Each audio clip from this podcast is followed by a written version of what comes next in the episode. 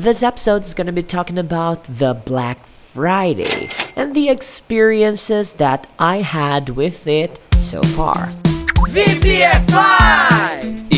Speak Up VPFire? This is another podcast recorded 100% in English straight from São Paulo countryside in Brazil to the whole world. I bet this content will help you to improve your listening and get to know me a little better. By the way, my name is Eduardo Soto, but you can call me Teacher Do. I'll be your teacher today, alright?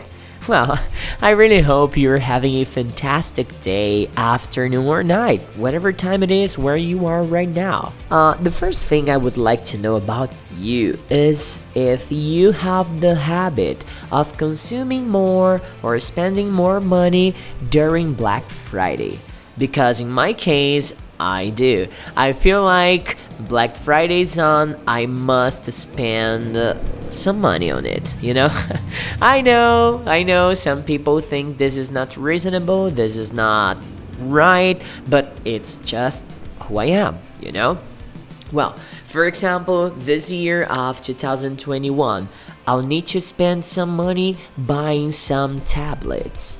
I have a whole new project for my English school here, and uh, it's going to demand uh, two tablets just for start. Yeah, it's gonna be tough because in the whole thing I will need at least six tablets, but for this year I'll be able to buy two of them. But how about you?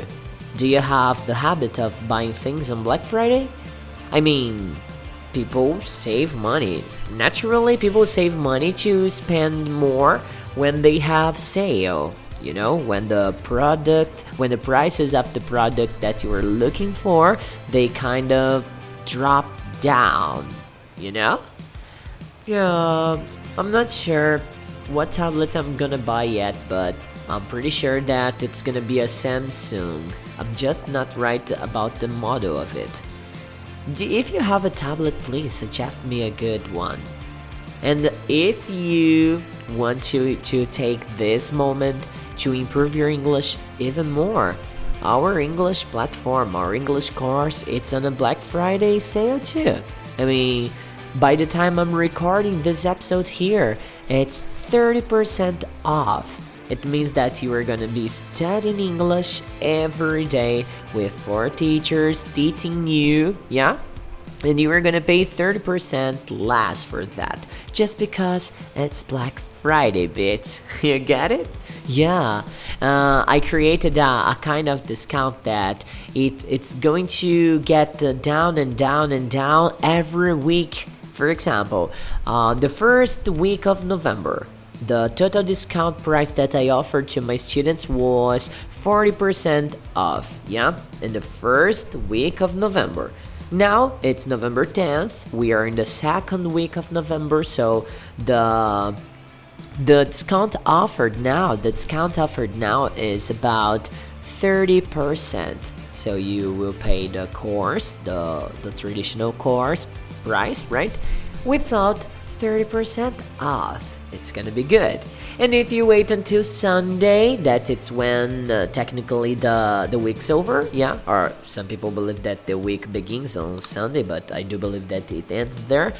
You are going to receive the just 20% of discount. And for the third week of November, it's gonna be just this 20%. Now, if you say, "Wow, I'm gonna I'm gonna be able to buy your cars only on the last week of November. Then, my friend, you're still gonna have a discount, but it's gonna be a simple discount of 10%. It's not so attractive as the 40%, right? But, you know, right? It's already something. It's better than pay more expensive than getting a 10% discount, right? I, I hope you understand that. Well, so I want to interact with you. I suggest you to find me on Instagram at Você Pode Falar Inglês or at VPF5 Forever.